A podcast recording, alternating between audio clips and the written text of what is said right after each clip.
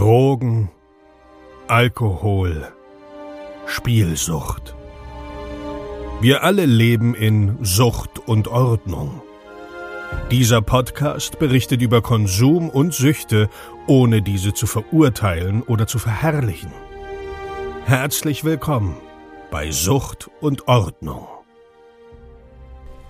Einen wunderschönen guten Tag und herzlich willkommen bei einer neuen Episode Sucht und Ordnung. Schön, dass du wieder eingeschaltet hast und bevor diese Episode startet, erzähle ich dir noch so ein bisschen, was bei mir in der letzten Woche los war. In der letzten Woche ist ein bisschen übertrieben. Heute ist schon Dienst, ist erst Dienstag. Ich nehme die Episode, schneide die jetzt hier am Dienstag schon, weil ähm, die Woche noch ein bisschen was zu tun ist. Ähm, das Zeitmanagement muss jetzt ein bisschen angepasst werden. Ne? Ich bin ja seit 1.3., seit letzter Woche mit einem zweiten Podcast oder mit einem dritten Podcast, um ganz genau zu sein, äh, unterwegs. Und zwar ist es das Sober Radio für die Sober Guides, einem Hilfsangebot der Guttempler. Haben wir die erste Episode ähm, abgedreht. Die kam am Sonntag, wird immer Sonntag 13 Uhr kommen für alle, die sich dort interessieren. Hört da gerne mal rein. Wir haben in der ersten Episode vorgestellt, was sind eigentlich die Guttempler, was sind eigentlich die Sober Guides und was bieten die überhaupt so an.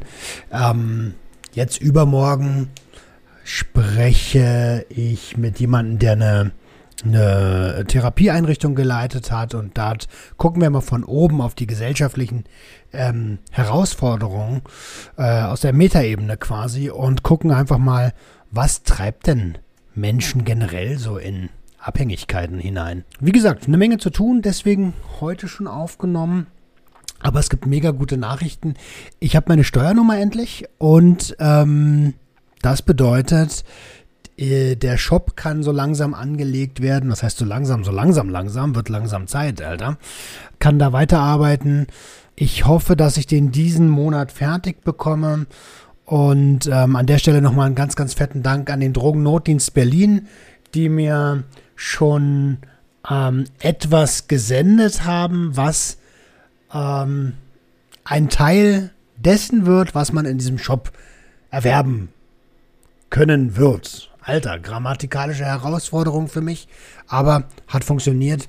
Und äh, an der Stelle auch nochmal einen lieben Dank an Red Devil's Taste, ähm, die da auch dran teilhaben werden.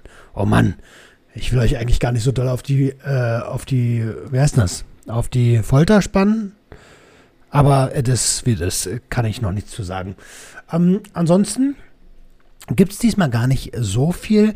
Ähm, keine Danksagungen, weil es ist halt, wie gesagt, erst Dienstag und es kam ähm, bisher keine Spende, was auch vollkommen in Ordnung ist. Ne? Bitte nicht irgendwie euch unter Druck gesetzt fühlen, absolut in Ordnung. Wer will, der will. Wer kann, der kann. Und wer nicht, der eben nicht. Das ist alles cool so. Vielleicht kann ich dir noch ein bisschen was zum Thema Selbstfürsorge sagen. Ich bin jetzt in den letzten zwei Wochen wirklich dreimal die Woche laufen gegangen, esse wieder besser ähm, und mein Stresslevel ist dementsprechend auch gleich wieder runtergegangen. Ähm, ich halte den Deal den ich mit meinem inneren Kind gemacht habe, wieder ein bisschen mehr ein. Den hatte ich ehrlicherweise in der Vorgründungsphase ein bisschen vergessen, aber ähm, der kleine Roman, der wird jetzt erstmal nicht mehr vergessen. Ähm, und ich freue mich auch schon, wenn das Wetter besser wird, wieder ein bisschen mehr Basketball spielen gehen. Freue ich mich sehr drauf. Aktuell laufe ich halt äh, dreimal die Woche. Keine riesen Geschwindigkeiten und auch keine riesen Entfernungen. Mir tun auch ehrlich gesagt die Beine ein bisschen weh. Ich bin es gar nicht mehr gewohnt und ich wiege ja auch über 100 Kilo. Ähm, da muss ich mal gucken, dass das in Zukunft ein bisschen besser wird. Vielleicht auch nochmal mit dem Arzt quatschen. Ja, anyway. Habt ihr eigentlich äh, die dritte Folge des Junkie Quiz schon gesehen? Richtig, richtig gut geworden, ne? Äh, lasst mir doch auch hier gerne mal ein Feedback da, wie ihr generell ähm, die Konstellation findet. Uns dreien mit Moderator Dr. Ogen. Ähm, und was ihr am schwierigsten fandet, fandet diese Woche. Und natürlich, ob ihr es gewusst hättet. Ich denke nicht. So, jetzt aber ab zur Episode mit Fabian Steinmetz. Five, four!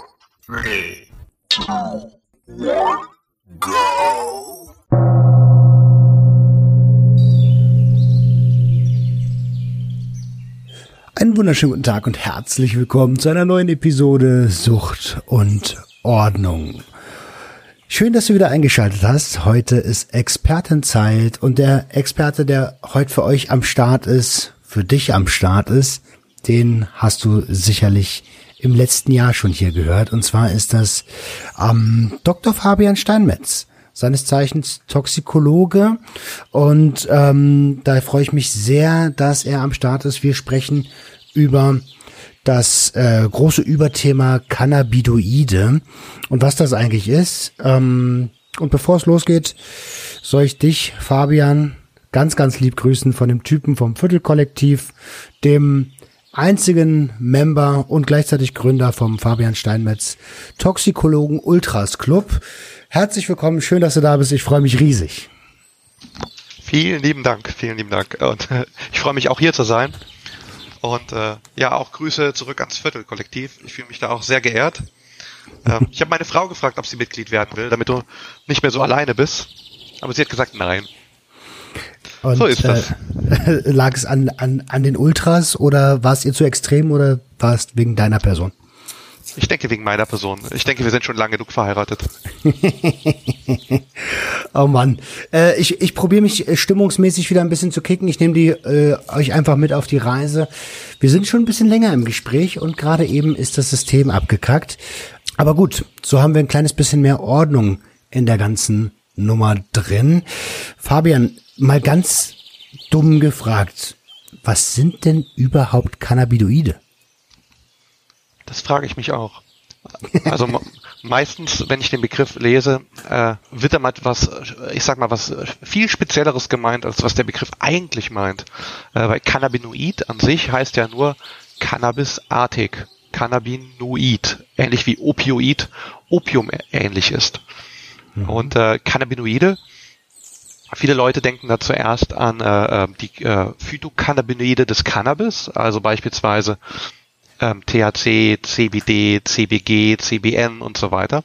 Aber ähm, auch die, auch, auch wenn ich das jetzt quasi differenziere als Phytocannabinoide, dann muss man eigentlich auch sagen, ja, es gibt, es gibt aber noch mehr äh, pflanzliche Cannabinoide, beispielsweise das Lebermoos, was von den Maori als traditionelles Heilmittel genutzt wird. Das enthält einen Stoff, der ist sehr ähnlich dem THC und wirkt auch auf den Rezeptor. Ähm, die Konzentration ist aber ein bisschen geringer und mir ist jetzt nicht bekannt, dass die das dort rauchen, aber es ist trotzdem äh, interessantes Trivia. Und ansonsten ähm, auch äh, Sonnenhüte für die, die äh, Heilpraktiker und Naturheilfans äh, äh, oder Echinacea genannt.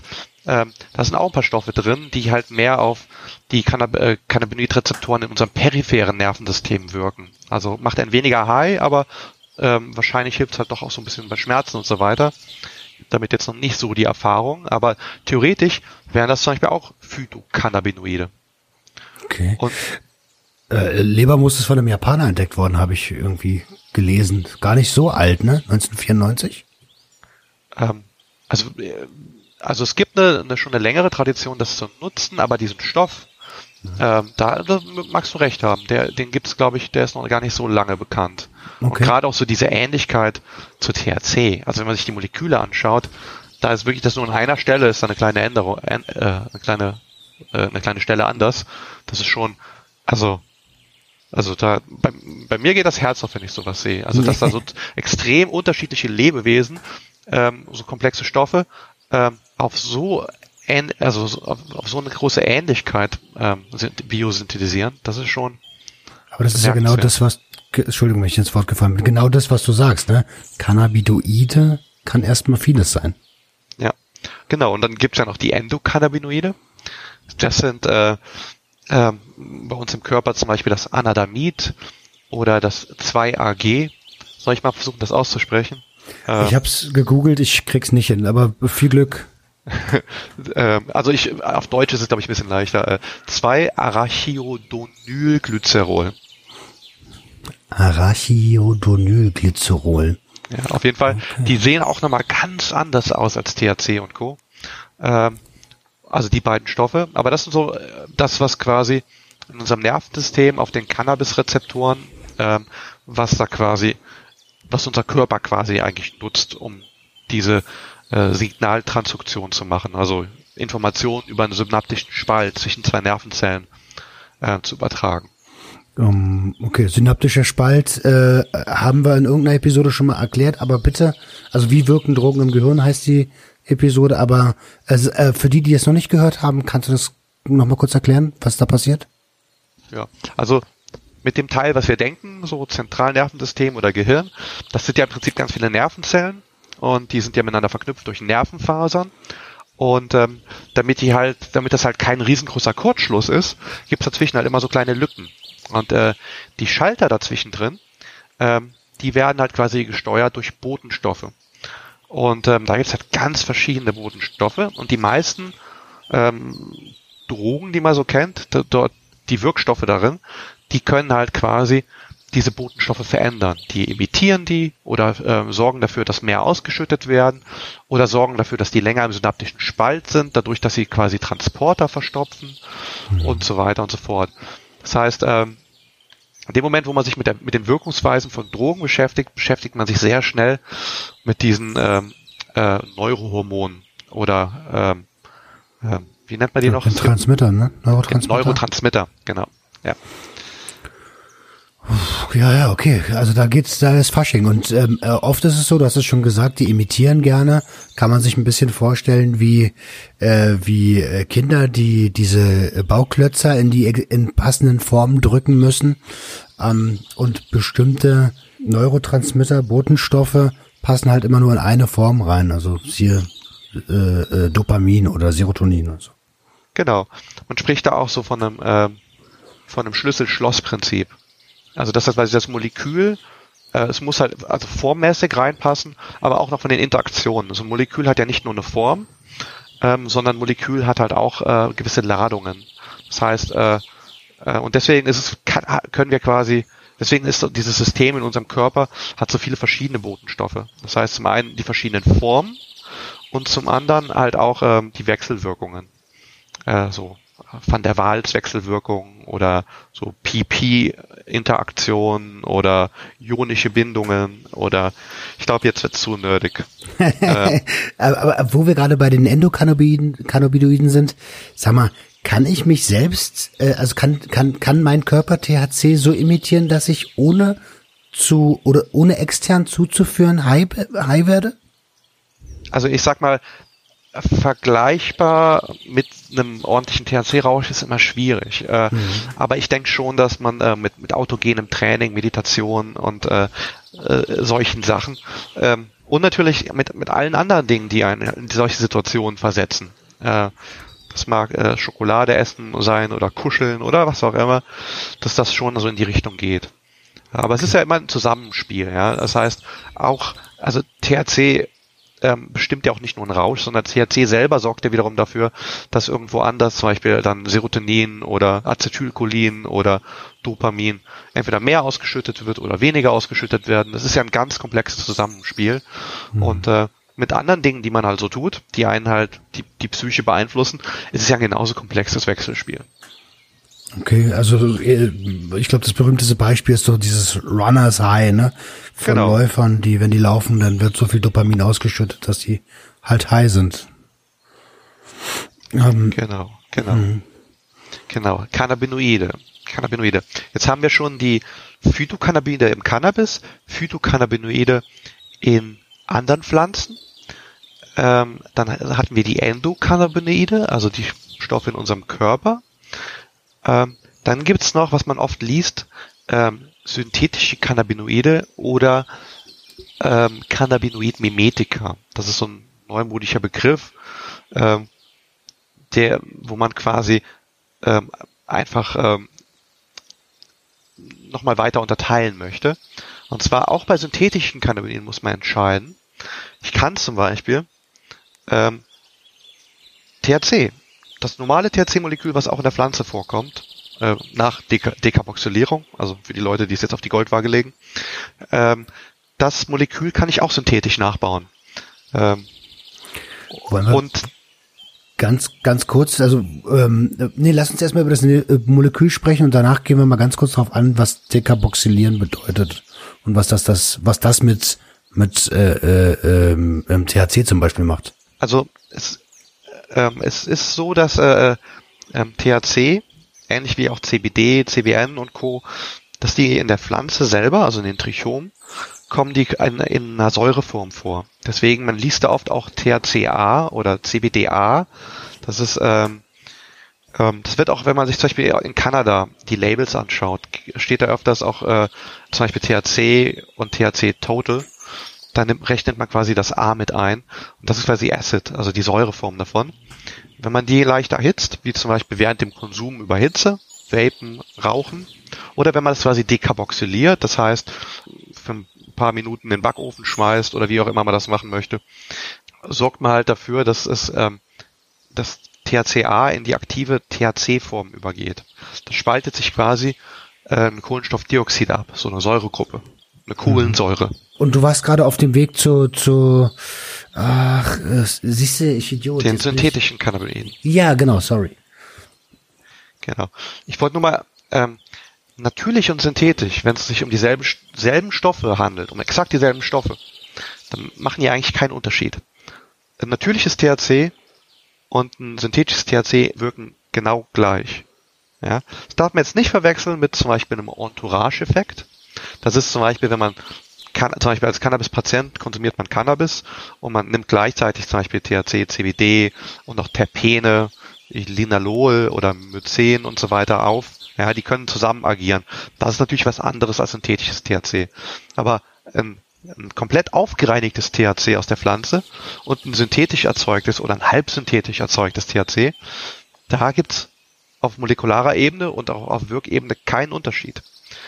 Und es gibt halt auch synthetisches THC und es gibt auch Stoffe, die, das ist THC, das THC-Molekül ist nur ganz leicht verändert. Das sind auch synthetisch, das sind alles synthetische Cannabinoide. Aber diese Stoffe sind nochmal andere als die typischen NPS, diese neue, neuen psychoaktiven mhm. Substanzen. Da gibt's nämlich welche, die sehen ganz anders aus. Und die haben auch, ähm, die sehen nicht nur, die passen auch rein in, das, in den Rezeptor, ähm, und, aber die haben andere Atome, die diese ähm, elektromagnetischen Wechselwirkungen machen. Und diese sind halt viel potenter.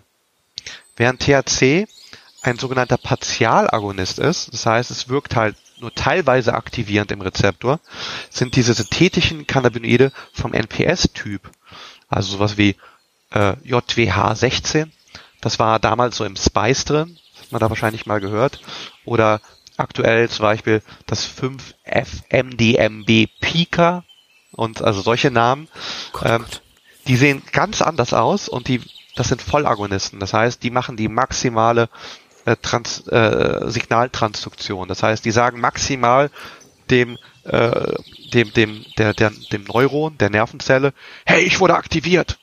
Ja, während das so ein THC ein bisschen halbherziger macht. Deswegen mhm. sind auch gerade diese synthetischen Cannabinoide von dieser von dieser Klasse besonders kritisch und die werden ja auch ganz stark gerade kritisiert, weil die immer öfters als Streckmittel auch benutzt werden. Ja, das heißt, wir haben Phytocannabinoide und da haben wir auch schon Untergruppen in Cannabis und andere Pflanzen. Dann haben wir Endokannabinoide und dann haben wir synthetische Cannabinoide, wo man auch zwischen den, die es auch natürlich gibt, aber einfach nur synthetisch erzeugt werden, zwischen denen, die den natürlichen ähnlich sind und zwischen denen, die quasi ganz anders sind und auf Potenz getrimmt werden. Ähm, das sind alles drei verschiedene Gruppen von synthetischen Cannabinoiden. Ja, das heißt, wenn jemand Cannabinoide sagt, kann er im Prinzip tausend verschiedene Moleküle meinen. Oh Gott, oh Gott. Also das ist äh, also äh, überhaupt noch nicht genügend ähm, klassifiziert dann anscheinend in der, im Sprachgebrauch der der Allgemeinheit. Gut, dass wir darüber reden. Ähm, wenn, wenn äh, nur für mich noch mal ganz kurz, weil wir gerade bei den synthetischen Cannabinoiden waren. Ähm, wenn ich jetzt THC exakt imitiere, dann ist es auch nur partiell wirksam. Habe ich das richtig verstanden? Exakt. Okay. Muss weil, ja weil, genau, weil synthetisch und natürlich hat, wenn man wirklich von, von kompletten, ähm, von, von komplett isolierten Stoffen spricht, macht es keinen Unterschied. Aber wieder äh, was ganz anderes als das, äh, ich sag mal, Entourage-Effekt, also dass man quasi Mischung konsumiert, weil jemand, der eine Blüte raucht oder jemand, der Haschisch raucht oder ein Vollspektrum-Isolat zu sich nimmt, vaped, isst oder was auch immer, der nimmt ja Mischungen zu sich. Und da gibt's halt viele Menschen, die berichten dort halt Vorte Vorteile ähm, gegenüber mhm. halt äh, reinstofflichen Isolaten. Okay.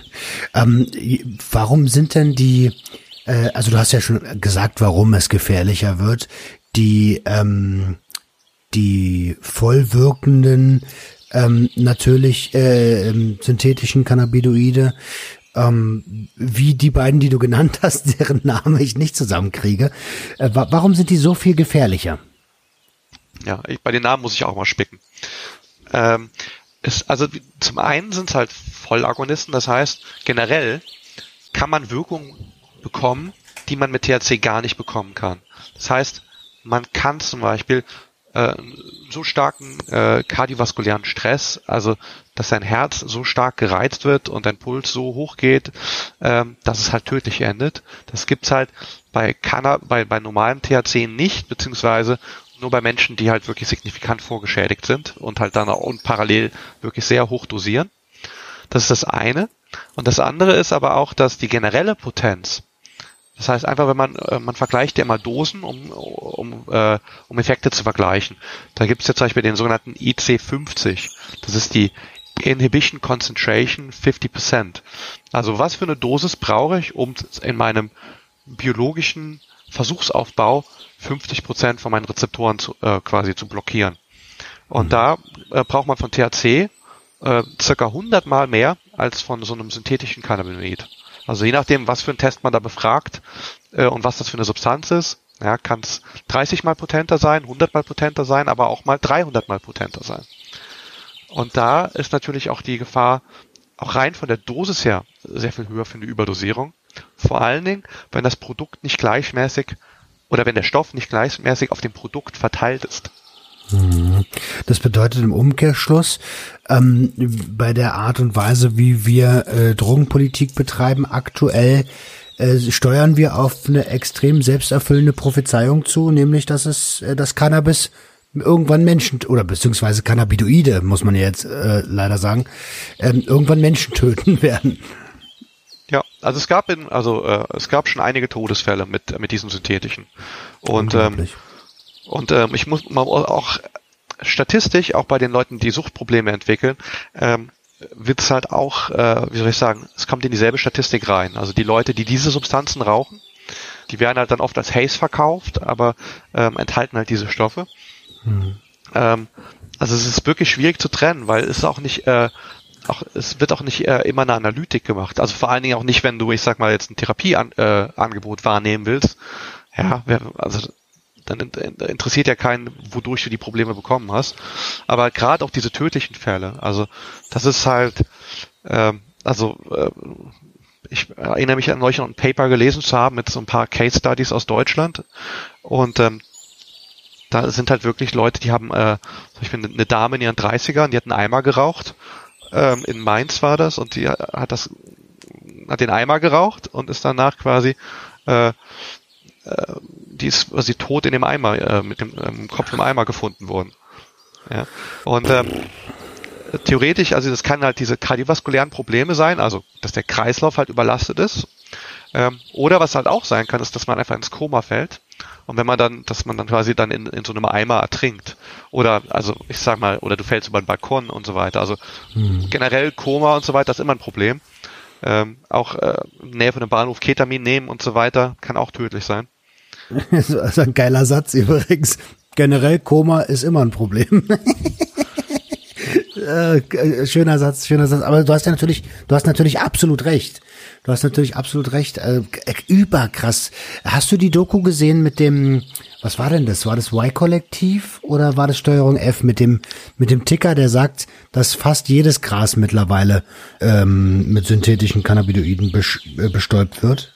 Ja, das war weiß. Und das war der liebe Tim, der mich danach auch noch gefragt hat, was ich davon halte. Ähm, wo, da, wo es danach noch einen kleinen Folgeartikel dazu gab. Ja, genau also ich, seine Zahl halte ich auf jeden Fall für überschätzt.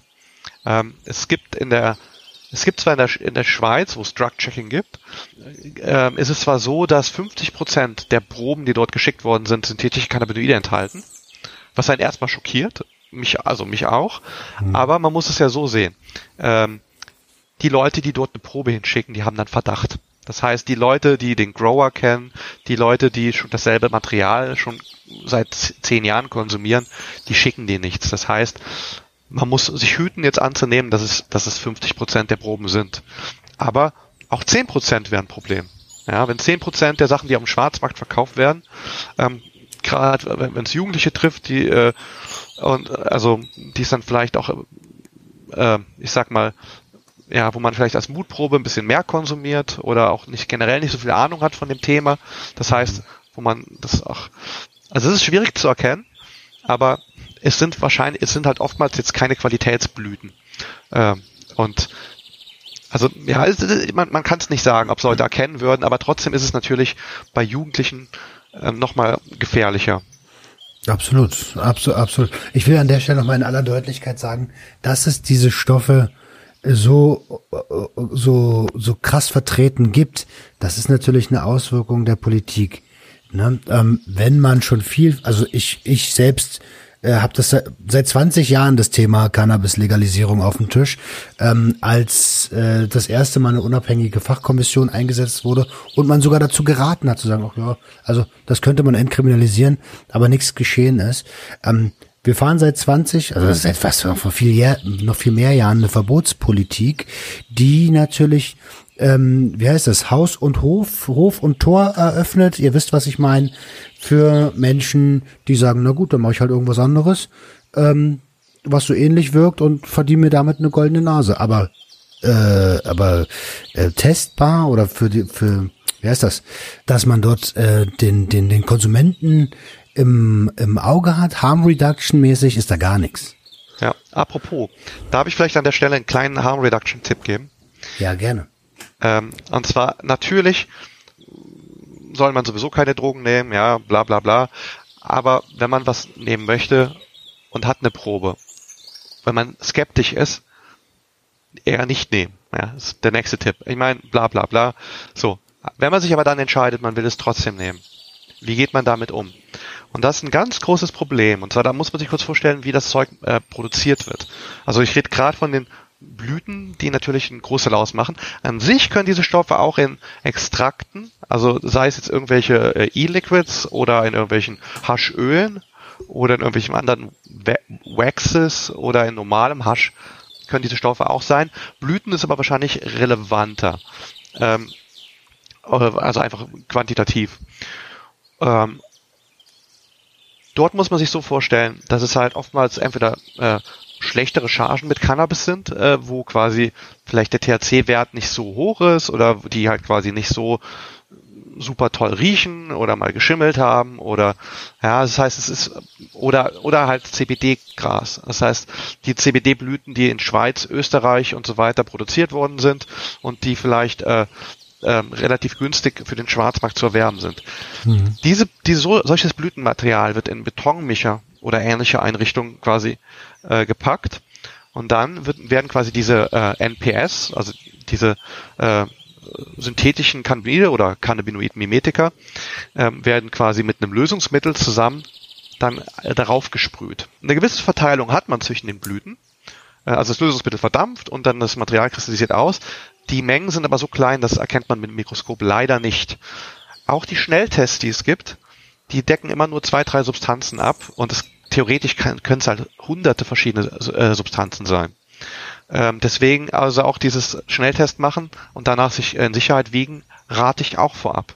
Ein Schnelltest kann nicht schaden für synthetische Cannabinoide, aber einem, man, man, muss be bewusst sein, dass die immer nur für zwei, drei Stoffe sind und es können hunderte sein. Ähm, so, ein großes Problem ist, diese Blüten haben die Wirkstoffe ganz unregelmäßig verteilt. Das heißt, ähm, wenn man eine Blüte hat, ist an den äußeren äh, Blättern äh, oder an dem äußeren Blattmat oder Blütenmaterial ähm, ist viel mehr Wirkstoff als innerhalb. Das heißt, wenn man dann quasi die Blüten irgendwie äh, so grob grindet oder verteilt oder in den Joint reinpackt oder in die Pfeife stopft, wenn eine Person beispielsweise äh, mehr so das Material von, äh, außen von der Blüte bekommt, ähm, kann, äh, kann es sein, dass die viel mehr konsumiert als die Person, wenn sie es äh, aus der Mitte der Blüte konsumiert. Ja. Deswegen homogenisieren ist ganz wichtig. Das heißt, das Material am besten alles klein machen und richtig schön durcheinander mischen. Klein machen und miteinander verteilen. Weil dann kann man sich äh, vorsichtig rantasten. Dann weiß man nämlich, also dann, wenn der, der erste Kumpel, äh, keine Ahnung, äh, 0,05 Gramm raucht oder dampft, dann kann er danach quasi sagen, wirkt so und so oder wow, das ist stark, wow. Äh, nimm, nimm entweder nichts oder nimm nicht mehr als das. Ein Problem ist halt, wenn der erste Kumpel das ausprobiert und äh, und raucht halt, ich sag mal, aus dem mittleren Kram, also, also mittleren Teil von der Blüte, zum Beispiel 0,1 Gramm und sagt dann so nach fünf Minuten so, ja, ich merke nicht viel. Und der andere haut sich dann 0,2 Gramm rein. So, und dann hat er quasi den Teil von der, von der Blüte, der sowieso schon äh, 20 mal potenter ist. Und dann hat er noch die doppelte Menge. Das heißt, dann hat er quasi 40-fache Dosis von dem, von seinem Kumpel. Ja? Also, Nacht. Und deswegen, also homogenisieren. Äh, ist auch bei anderen Biodrogen ist es immer ganz gut, also auch bei Pilzen und so weiter, kann ähm, homogenisieren. Ist immer, wenn man sich, erst wenn man Material standardisiert hat, dass quasi jede Konsumeinheit gleich viel Wirkstoff pro Masse hat, erst dann kann man sich vernünftig ähm, herantasten und eine Dosis äh, finden, die halt quasi jetzt nicht mit, äh, ja, mit übermäßig negativen Wirkungen assoziiert ist. Also das ist der Pro-Tipp eines äh, Toxikologen. Also richtig, richtig guter Tipp. Ähm, ich frage mich nur die ganze Zeit, äh, also erstens habe ich reflektiert, wie ich das gemacht habe. Überhaupt nicht so. Ich habe einfach konsumiert, so wie viele andere auch. Und wie kriege ich das in die Realität umgesetzt? Das, das funktioniert ja nur, wenn ich zu Hause äh, in Ruhe mich mit meinem Material, was auch immer das sein sollte, beschäftige und, wie du sagst, homogenisiere. Ähm, wenn ich unterwegs bin und mir unterwegs was kaufe und direkt konsumieren möchte, dann wird's schwierig. Aber es leuchtet natürlich total ein, dass du sagst, äh, was du sagst, ne? Ähm, dadurch, wie der Herstellungsprozess ist, ist das, ähm, das ähm, NPS ungleichmäßig verteilt und birgt natürlich eine riesige Gefahr. Hast du einen Tipp für die, die unterwegs konsumieren wollen? Einfach klein, äh, weniger ist mehr, ne? Das natürlich auch, aber auch, auch dort ähm, homogenisieren. Ich meine, im Prinzip, wenn man diese Verteilung hat in den Blüten, dann ist es ja auch so, dass äh, man, äh, also nehmen wir an, man hat, man hat ein Baggy und da sind halt, keine Ahnung, fünf Blüten unterschiedlicher Größe drin und man will quasi nur eine Blüte konsumieren. Vielleicht will man auch nachher noch eine Blüte jemand anderem weiter verkaufen. Also Social Supply gibt's ja. Also ich verstehe, dass man nicht auf einmal alles Material homogenisieren will, aber dann soll man zumindest das, was quasi für den Konsum, den man jetzt am selben Tag noch haben möchte, dass diese ein, zwei Blüten soll man sich dann auf jeden Fall rausnehmen und homogenisieren. Das Wichtigste ist ja wieder, dass das Äußere von der Blüte mit dem Inneren von der Blüte vermischt wird. Und, äh, und ich rede jetzt nicht davon, dass man das jetzt irgendwie äh, total fein hacken muss, sondern einfach nur dass halt in jedem Kopf nachher ungefähr das gleiche drin ist. Ja, das mhm. mit den Fingern arbeiten oder mit einem mit, mit einem Grinder äh, wird in der Regel schon reichen. Äh, also wieder okay. homogenisieren heißt nicht äh, von wegen, es heißt nicht homogenisieren auf Labormaßstab. Also, äh, ich, ich war gerade ich war gerade beim beim beim Mixer, den wir immer früher zu Hause hatten, wo wir die Pollen reingeworfen haben und alles komplett klein gemacht haben. Ähm, siehst du, als du das erzählt hast, ey, wir haben Harm Reduction betrieben. Wir haben natürlich dummes Konsummuster gehabt, aber wir haben Harm Reduction betrieben. Geil. Nein, also man macht, man, man macht automatisch viel Harm Reduction, äh, dass man das quasi gar nicht so benannt wird. Genau wie viele Leute auch selbst medizinische Probleme äh, quasi äh, medizinieren, von denen sie gar nichts wissen. Äh, mhm. Es ist ein äh, ja, es gibt viele, viele Sachverhalte, für die gibt's halt heutzutage Wörter, für die die, die man eigentlich automatisch gemacht hat früher. Okay, nochmal ganz kurz für mich zum Mitschneiden. Also ähm, statt NPS äh, wäre es ähm, genauer zu sagen Cannabinoid Mimetica. Das habe ich richtig mitbekommen, ne? Das, also ich persönlich nutze das jetzt nicht ganz so viel, aber das sagen einige Leute, ja. NPS wiederum, äh, was ich jetzt paar Mal jetzt benutzt habe, einfach weil es so schön kurz ist, äh, und momentan in den Schlagzeilen ist, trifft halt auch auf diese ganzen Badesalze zu. Das heißt, diese ganzen Ecstasy und Speed, teilweise auch Opioid und Benzodiazepin-Derivate. Also alles, was quasi irgendwie äh, in den letzten 10, 20 Jahren auf den Markt kam, was nicht klassisches BTM ist, Betäubungsmittel ist.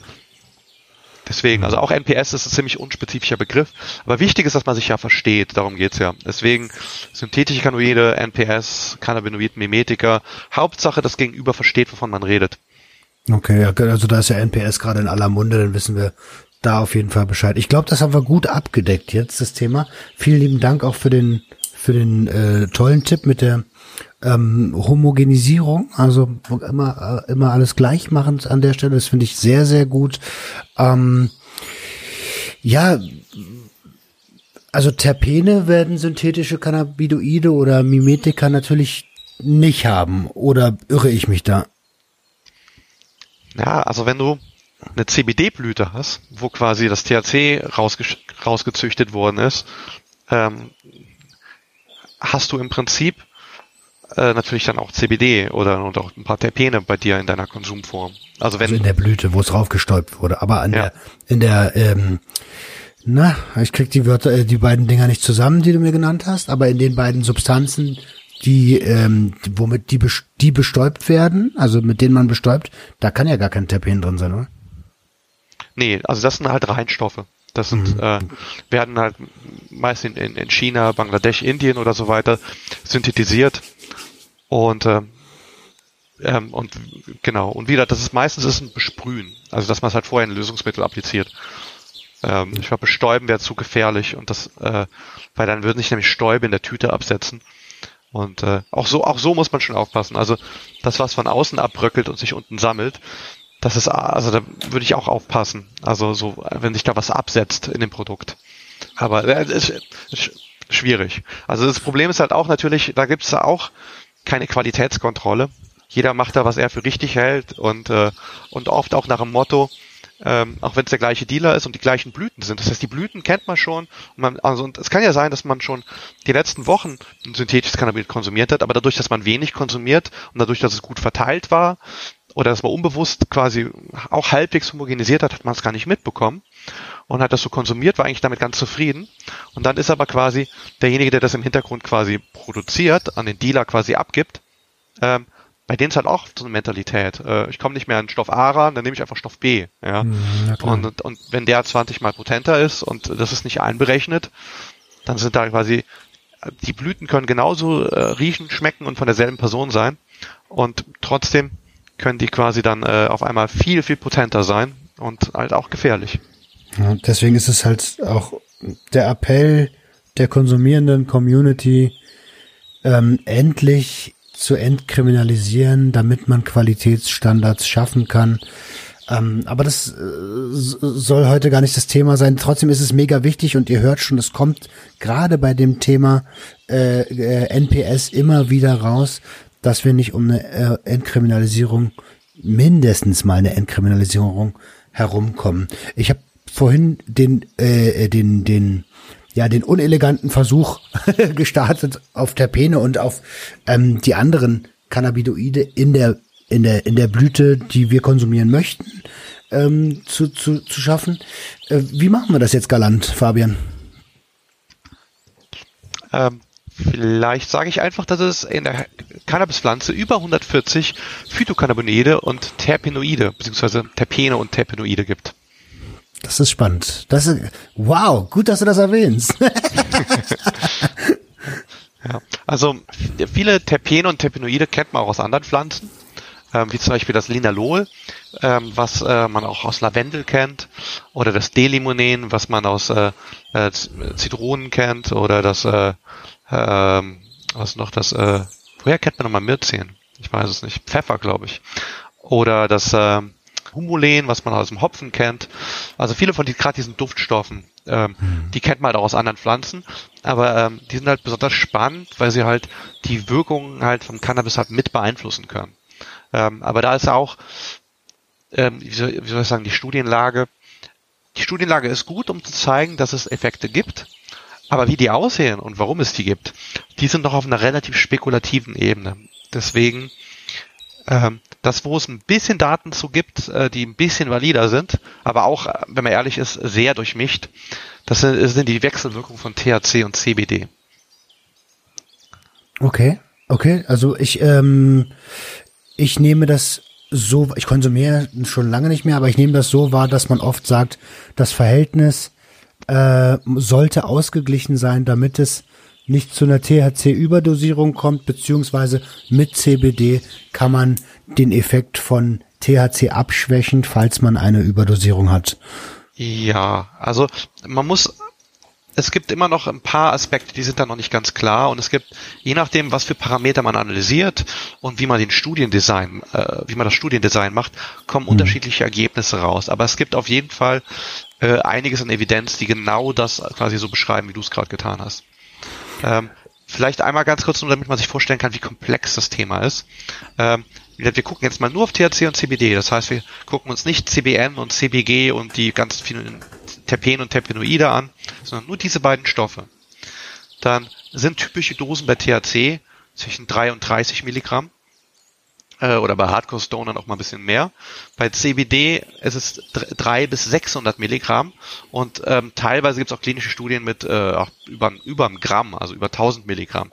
Aber gehen wir nur mal bei diesen typischen Dosen. 3 bis 30 Milligramm THC und ähm, 3 bis 600 Milligramm CBD. Also gerade mhm. CBD, diese Range ist ja wirklich riesig. Dann sagen, hat man Gramm klingt auch mega viel, ne? Ja. Und wenn man wenn man quasi jetzt einfach mal überlegt, welche Kombinationen es gibt, ja, also drei mit drei, drei mit vier, drei mit fünf oder auch wenn man in Zehner-Schritten geht, drei mit 30, drei mit 60, mhm. Äh, drei mit oder mhm. was auch immer.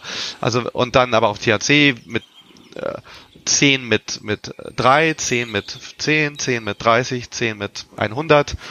Alleine wenn man diese Kombination sich überlegt, sind das schon eine ganze Menge. Kannst du eine Millionenstudie machen, ne? Ja. also je nachdem, wie, wie feingliedrig man das macht. Ich sag mal, ey, man muss da nicht in 0,5er Schritten gehen oder auch in einer Schritten.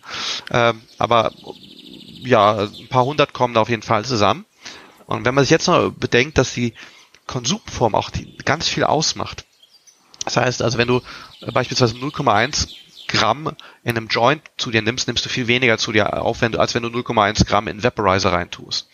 Und äh, oder du nimmst es vor allen Dingen auch ganz anders auf, als wenn du es zum Beispiel isst, wo du dann diesen First Pass Effekt hast und dieses Metabolit Hydroxy äh, äh, THC entsteht äh, und das quasi auch nochmal eine eigene Wirkung mitbringt. Äh, das heißt, wenn du jetzt quasi jede von be beide Substanz kann man quasi äh, unterschiedlich aufnehmen. Dazu gibt's eigentlich noch, was natürlich ein bisschen un unpopulärer ist, äh, dass man es auch als Zäpfchen konsumieren kann, dass man auch gewisse Formulierungen auch eher intravenös oder intramuskulär zu sich, zu, zu sich nehmen kann, äh, auf die Schleimhäute ähm, auftragen, so unter die Zunge, ähm, sublingual. Ähm, das heißt, wenn man diese Parameter noch mit aufnimmt, dann werden wirklich aus diesen 100 verschiedenen Mischungen äh, werden daraus halt ein paar tausend verschiedene Studiendesigns. So, und jetzt kommt noch der Aspekt Zeit. Es gibt Studien, wo man zum Beispiel äh, äh, eine Stunde vorher CBD nimmt, äh, oral und dann äh, dampft man danach THC. Oder es gibt Studien, wo man äh, THC dampft und isst danach direkt CBD. Oder wo man THC und CBD gleichzeitig isst oder gleichzeitig verdampft. Ja? Das heißt, ähm, ähm, auch diese zeitliche Konstante, was man, was man in welcher Reihenfolge macht, welche Zeit dahinter, nimmt man vielleicht schon eine Woche lang täglich THC und dann nimmt man auf einmal CBD dazu. Oder genau umgekehrt. Jetzt sind wir in dem Bereich bei 100.000 verschiedenen Versuchsaufbauen. Und jetzt kommt noch das, was man eigentlich gucken möchte. Ja, das heißt, man kann ja schlecht in Gehirn reingucken.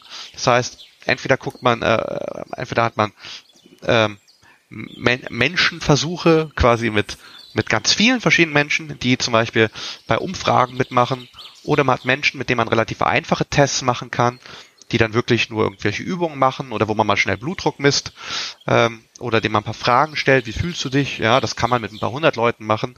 Oder man hat halt Studien, wo man Leute wirklich äh, an EKG anschließt oder äh, wo man Leuten auch Blutproben abnimmt und die analytisch analysiert. Das kann man halt immer nur mit ein paar Dutzend Leuten machen. Ähm, oder man hat halt äh, Untersuchungen, ja, wieder im Tierversuch oder in Zellkulturen oder teilweise äh, in Computersimulationen, äh, wo man halt wirklich nur ganz kleine Detailfragen beantworten kann, die halt, wenn überhaupt, nur unterstützend sind zu den eigentlichen Fragen. So, wenn man sich jetzt diese verschiedenen Studiendesigns noch vorstellt, mit den Mischungen und den verschiedenen und den, äh, den wie man es quasi konsumieren kann und wie man es quasi in welchen zeitlichen Abständen man es konsumieren kann, dann sind wir halt schnell bei Millionen von, von Versuchen. Und es gibt eigentlich erst ein paar hundert. Das heißt mal, viel ist noch Raterei und viel ist halt auch immer, dass Wissenschaftler sagen, ja, manche sagen das, manche sagen das, wir wissen es nicht. okay, das erinnert mich gerade so ein bisschen an diesen äh, Trump, der das 1CP-LSD, ja, irgendwas zwischen 100 und 600 Mikrogramm musste testen. Äh, das fand ich nicht ganz so cool. Okay, das bedeutet aber im Umkehrschluss, wir stecken da noch komplett in den Kinderschuhen. Ist das auch der Grund, warum das mit der Entkriminalisierung so langsam läuft? Aber das, das kann irgendwie nach meinem Verständnis nicht sein. Wir reden doch schon seit den 70ern darüber. Ich würde umgekehrt sagen. Also dadurch, äh, dass, dass quasi ja Cannabis immer noch verboten ist und stark eingeschränkt wird, äh, also auch für, für äh, auch als Wissenschaftler ist es gar nicht so leicht, an Cannabis zu bekommen, hm. äh, zu kommen. Äh, ich sag mal, das ist, was die, die Forschung quasi reduziert. Also wir, wir sehen gerade, dass es gerade in legalisierten Ländern oder zumindest Ländern, äh, ich sag mal, äh, wo es zumindest medizinisch stark etabliert ist, ähm, dass dort gerade die Forschung einen mega, mega Fahrtwind aufnimmt. Also äh, Israel, Kanada, USA. Also da gibt's unglaublich viele Studien, die in den letzten Jahren kamen. Aber man sieht schon, wenn man sich so anschaut, wie andere Bereiche wachsen, wie viele Papers publiziert worden sind. Ich glaube, David Nutt war das. Der hat einfach mal geschaut, wie viele Papers in welchen Jahren zu, ähm, zu gewissen Themen publiziert worden sind. Also beispielsweise Cannabis in der Medizin. Und da sieht man dann so, dass es halt wirklich in den 60ern halt komplett runterging und dann jetzt so in den 2000ern wieder jetzt quasi exponentiell in Fahrt aufnimmt. Also wir werden in den nächsten Jahren sehr viel lernen, mhm. aber aktuell gibt's halt noch paar Fragezeichen. Spannend. Also das finde ich tatsächlich spannend, gar nicht, weil ich äh, sonst benutze ich das Wort ja gerne als Füllwort, aber ich finde es total cool. Und daran sieht man ja ganz deutlich, an dem, was du gerade gesagt hast, dass das äh, absolut mit der Prohibition zu tun hat. Ähm, äh, gute Studie einfach mal zu vergleichen, wie viele Papers da rausgekommen sind. Ja, ja, also ich kann, ich kann versuchen, mich ein bisschen aus dem Fenster zu lehnen und was zu den Wechselwirkungen zu sagen, aber wirklich mit dem, mit dem Disclaimer, ähm, es, ist, es gibt eine Varianz bei den Studien und äh, ganz, äh, ganz krasse Abhängigkeit vom Studiendesign. Ähm, aber ich kann es mal, mal, mal gespannt. Ja, also was es erstmal äh, gilt zu verstehen ist, ähm, dass halt wieder THC an dem CB1-Rezeptor halt agiert, als Partialagonist, im Vergleich zu diesen NPS, die wir eben hatten, die halt Vollagonisten sind mhm. und dadurch halt äh, Unmengen potenter äh, sein können, ist es so, dass ähm, CBD an vielen verschiedenen Rezeptoren wirkt und aber auch am CB1-Rezeptor. Und beim CB1-Rezeptor wirkt es als ein allosterischer Modulator, und zwar als ein negativ allosterischer Modulator. Modulator heißt modulieren, verändern. Und negativ heißt eher reduzieren.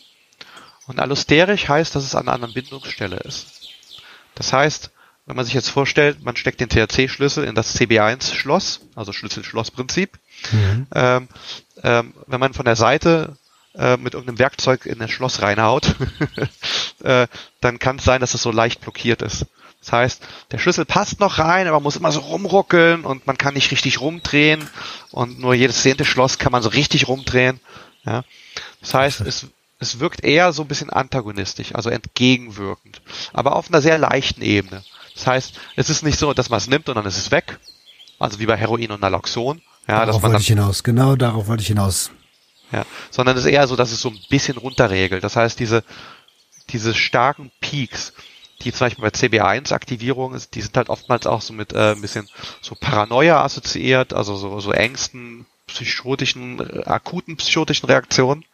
Also jetzt nicht, um das jetzt mit Psychose oder sowas zu verwechseln, sondern diese, dass man sich mal akut ängstlich und unwohl fühlt. Diese Effekte werden halt reduziert, während man sich aber gar nicht so viel weniger high fühlt. Ähm, das ist halt auch ein spannendes Resultat aus, aus ein paar Studien, dass man, also wenn man es halt mischt, äh, man kann es trotzdem genießen, aber man hat halt einfach weniger Negativeffekte. Deswegen, so ein paar Prozent CBD können nicht schaden. Okay, ich ähm, vergleiche das jetzt einfach mal mit dem äh, mit dem Auto auf der Autobahn, wo ich einfach Fahrspaß haben will, Vollgas haben will und geben will, weil ich äh, weil ich Spaß am Fahren habe, aber ähm, dort einfach, das ist quasi so ein bisschen der Airbag, wenn ich das richtig verstehe. Ja, so, so, so, so, es ist so, so ein, ein extra kleiner, das sind so ein paar, äh, keine Ahnung, die, die Knieschoner beim Inlineskaten. okay, verstehe. Ja, ach, krass, krass. Okay, okay, okay, okay, okay, okay, okay. okay. Ähm, wo habe ich dich unterbrochen? Entschuldige bitte. Ja, nee, das ist leider schon, äh, also viel mehr kann ich gar nicht dazu sagen. Ähm, also CBD hat noch etliche andere Eigenschaften und ähm, es ist auch äh, diesbezüglich sehr, sehr spannend. Und äh, es gibt natürlich auch Individuen, ähm, denen ist auch, ich sag mal, eine, eine, eine volle THC-Wirkung ist denen auch, ist auch wichtig. Deswegen, ich bin auch keiner von den Leuten, die jetzt irgendwelche Haze-Sorten oder sowas schlecht machen. Ähm, würde ich jetzt, ich sag mal, ein 18-Jähriger will unbedingt zu seinem Geburtstag kiffen, würde ich dem eine Haze-Sorte empfehlen? Nein. Aber ich möchte trotzdem sagen, dass es halt Leute gibt, den gerade im medizinischen Kontext, gerade bei Schmerzen, bei ADHS und so weiter, äh, für die sind diese äh, starken THC-Sorten äh, und äh, quasi so praktisch kein CBD, äh, die, die sind trotzdem gut für die. Deswegen, mhm. also ich bin, man kann darüber reden, dass man vielleicht in, also wenn man sowas wie Coffeeshops oder Dispensaries, äh, wenn man die gestaltet, dass da vielleicht so ein äh, Mindestgehalt an CBD drin ist, aber dennoch muss es möglich sein, über Apotheken ähm, oder über, über Eigenanbau oder über Cannabis Social Clubs, es muss möglich sein, für äh, dass Leute auch an die, die Haze-Sorten rankommen. Oder wie die, die Briten würden Skunks sagen. Das, ah, ähm, ja, vor allen Dingen ähm, muss es möglich sein, generell an das Material zu kommen. So, das, äh, generell, das, weil auch genau, auch ein, auch die die fieseste Haze-Sorte ist immer noch äh, tausendmal sicherer als so eine so eine NPS-Sorte, wo inhomogen ein Vollagonist, chemisch synthetisierter Vollagonist drauf ist und man weiß nicht wo und wie viel. Also Schon gewusst? Cannabinoid-Mimetika wirken im menschlichen Körper pharmakologisch ähnlich wie Cannabinoide, kommen aber nicht aus der Cannabispflanze. Potenziell tödlich. Also. Genau, genau so. Also die Geschichte mit dem Eimer da, das ist, das, ähm, wow. Also Cannabis-Tote gibt es anscheinend, beziehungsweise nein, äh, Cannabinoid Tote gibt es. Äh, das ist natürlich mega scheiße, aber es ist eine Auswirkung von, von schlechter Politik. Das kann man so, muss man einfach so deutlich sagen. Nicht kann, muss. Ich sage das so deutlich. Ich nenne so Leute Prohibitionsopfer. Einfach um das halt klar zu trennen, weil, äh, wie gesagt, es, mit einem regulierten Markt hätte man halt das Problem nicht. Und auch wenn ein regulierter Markt etabliert wäre, äh, aktuell, wenn sich jemand mit äh, äh, mit, mit, mit, mit Schnaps betrinkt, der noch keinen Zugang zu Schnaps haben sollte, dann wird er davon nicht blind, weil das trotzdem aus dem regulären Markt kommt. Das heißt, ähm, wenn wir einen regulierten Markt haben, dann wird auch natürlich ein 16-, 17-Jähriger an Cannabis kommen, der gleiche, der jetzt auch an Cannabis kommt, aber der mhm. kriegt es halt vom, vom älteren Cousin oder Bruder oder, oder von mir so von den Eltern mitgebracht. Ähm, aber der wird halt am nächsten Tag noch leben. Und wie gesagt, auch die Gefahr für äh, eine Substanzgebrauchsstörung, also Suchtabhängigkeit, wie man das, man das auch nennen mag, ähm, oder auch für halt ähm, psychotische Symptome, die sind halt auch durch diese NPS deutlich gefährlicher. Ja, das heißt, in dem Moment, wo man sich darüber aufregt, wie schlimm diese, diese THC-Sorten sind, was hat meiner Meinung nach die Medien auch ein bisschen übertreiben, ja, man vergisst immer, dass äh, ganz unabhängig von Cannabis wir eine Prävalenz, äh, Lebenszeitprävalenz von circa einem Prozent haben, was Psychosen angeht. Ähm, also von der wirklich, also wirklich, also nicht akute psychotischen Symptomen, sondern einer, äh, einer pathologisch manifestierten Psychose. Ähm, auch das äh, haben wir, wie gesagt, bei ein Prozent der Bevölkerung, die hat das mal. Ach Quatsch, und, das ist krass. Das ist richtig krass. Und, und wenn man, und dann wird sie halt hervorgerufen.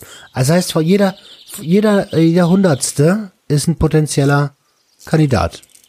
Jeder Hundertste hat mal in seinem Leben. Es ist die Frage, ob die Leute, die, äh, die quasi gewisse Cannabis-Konsummuster betreiben, es ein bisschen früher bekommen. Mhm. Ähm, das ist eine Frage. Aber es ist natürlich auch wieder ein Punkt, das kann man ja auch in dem, dementsprechend adressieren. Ich denke, auch dort wird zum, wird zum Beispiel CBD-reiche Sorten. Also das ist zum Beispiel, das habe ich, ich kenne ab zwei, zwei Menschen, die äh, eine richtige Psychose haben in meinem Freundeskreis oder die eine Psychose hatten.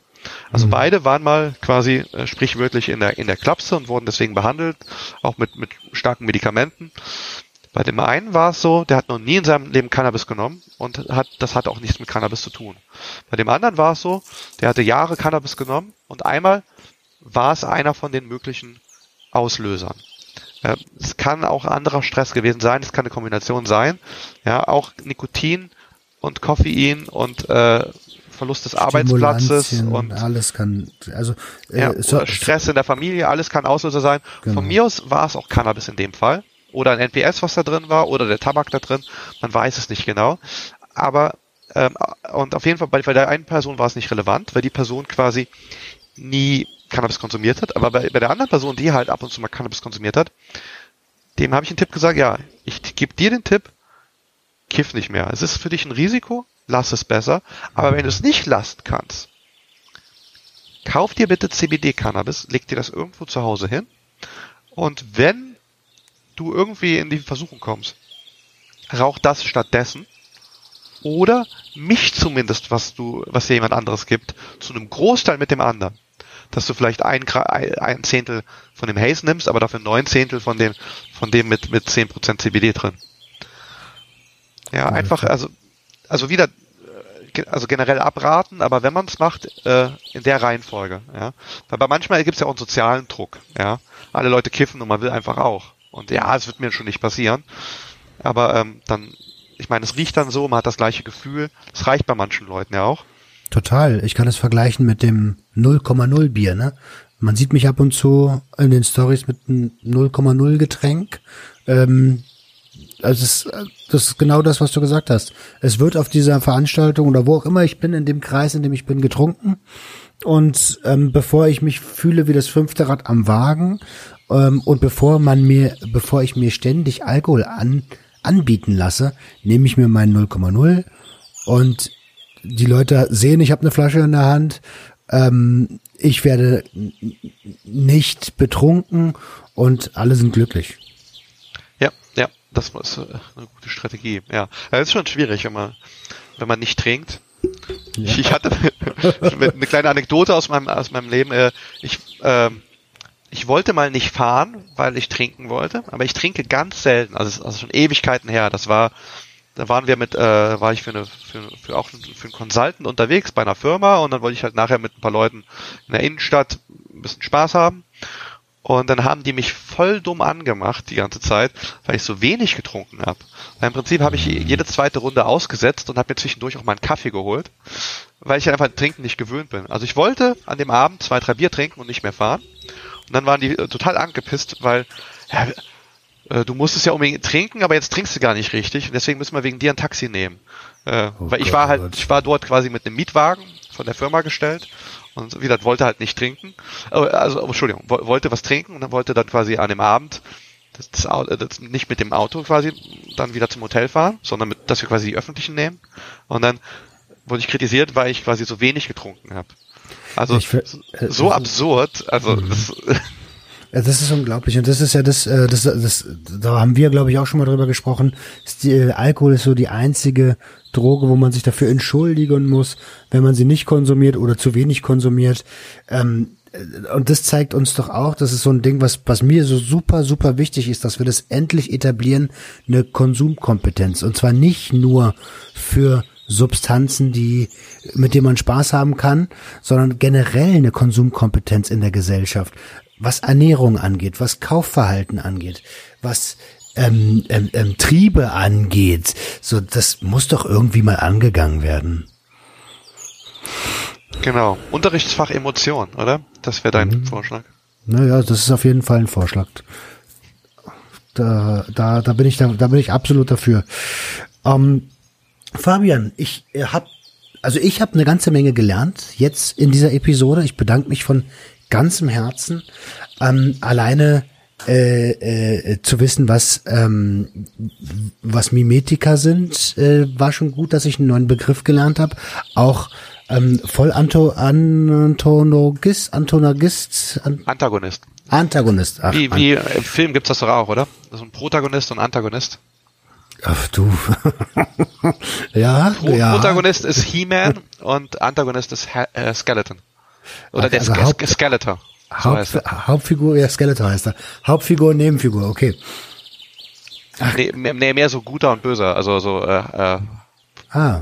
aber ja, Antagonist heißt im Prinzip Gegenspieler oder gegen, also der Gegner. Ich Ich wollte, da, ich wollte nur sagen, danke, dass ich dazu lernen durfte. Den Sinn und Zweck habe ich verstanden. ähm, und ich hoffe, dass ihr da draußen auch eine Menge mitnehmen konntet. Lasst uns doch gerne mal eure Meinung da. Ähm, gerne an info@suchtundordnung.com oder wenn ihr auf den sozialen Medien unterwegs seid, zum Beispiel Twitter, dann ähm, kann ich das ruhig sagen, dass man dich dort auch findet, Fabian. Wahrscheinlich kennen äh, äh, kennen dich da sowieso mehr Leute als mich. Aber lasst gerne ein Like da, followed, followed, followed, followed. Äh, lasst Liebe da. Liebe, Und Liebe ist immer gut. Liebe ist immer gut und gerne auch ähm, äh, gerne auch äh, für für ähm, den Schildower Kreis, für den du ja tätig bist. Das haben wir ja beim letzten Mal oder beim vorletzten Mal, glaube ich, ein bisschen über den Schildower Kreis gesprochen.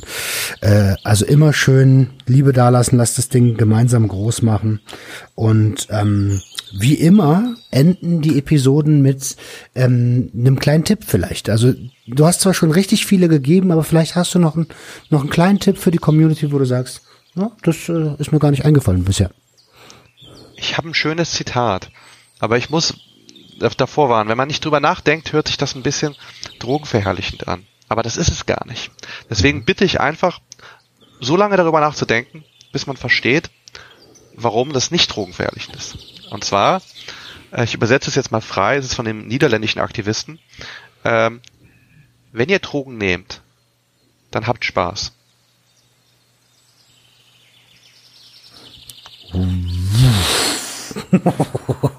also äh, ich werde jetzt äh, auf jeden Fall ein bisschen darüber nachdenken, aber erst im Off. Ähm, oh Gott, wenn ich das jetzt kann. Äh, das ist wie TikTok, was du gerade gemacht hast. Denk darüber so lange nach, bis es, bis es Klick macht. Und dann guckst du dir dieses TikTok-Video, äh, weiß ich nicht, 20.000 Mal an. Ich bin seit neuestem bei TikTok und das ist wie ähm, das ist wie Crack. Also da muss man echt aufpassen. Vielleicht, oder ich probiere es nochmal ganz kurz, vielleicht habe ich es auch nicht ideal übersetzt. Äh, wenn ihr Drogen nehmt, genießt es. Ich glaube, das ist, das ist sogar, ich glaube, das ist näher dran an dem, an dem Original. Cool.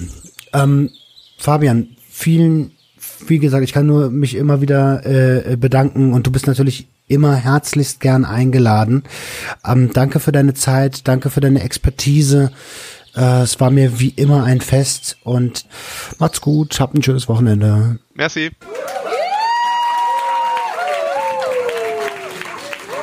Das war Sucht und Ordnung. Schaltet auch beim nächsten Mal wieder ein.